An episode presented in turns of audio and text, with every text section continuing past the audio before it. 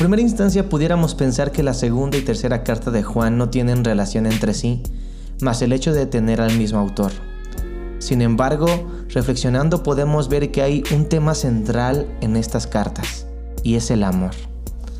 Aprendemos y reflexionamos que el amor debe ser algo tangible y visible a los demás a través de acciones. Pues a pesar de que el amor es algo intangible físicamente hablando, pues nadie puede adquirir o tocar el amor como tal, se hace este tangible a través de cómo lo expresamos.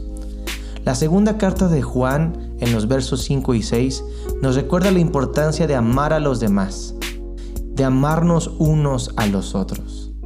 Nos recuerda que es un mandamiento que Dios nos ha ordenado hacer, es decir, este es un deber, pero no por ser un deber es algo impuesto, sino una consecuencia o un fruto. Es como decir que el deber de los manzanos es dar manzanas pero esto no es gravoso o un sacrificio o algo imposible para el manzano, sino que es algo natural. De la misma manera, el amor es algo natural para los hijos de Dios. Por eso también pudiéramos entender que es un deber.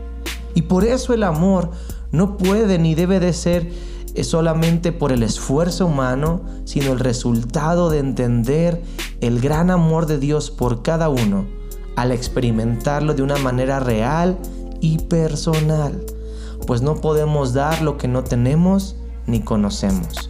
Por eso recordemos que la característica más importante de los hijos de Dios es el amor. No un amor humano, sino espiritual y por lo tanto sobrenatural. Pero ese amor proviene de nuestra relación con Él, con Dios, pues Dios es amor.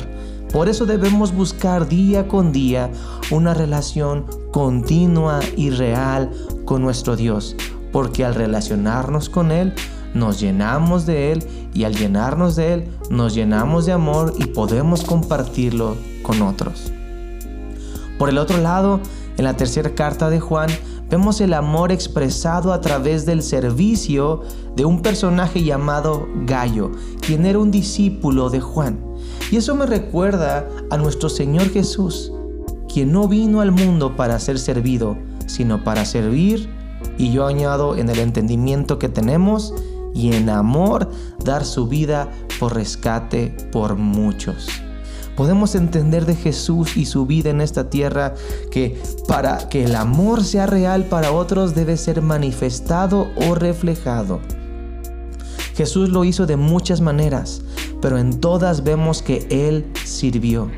Jesús amó y porque amó sirvió a los demás a liberarlos, sanarlos, enseñarles, ser paciente con ellos, perdonarlos, así como lo ha hecho con nosotros.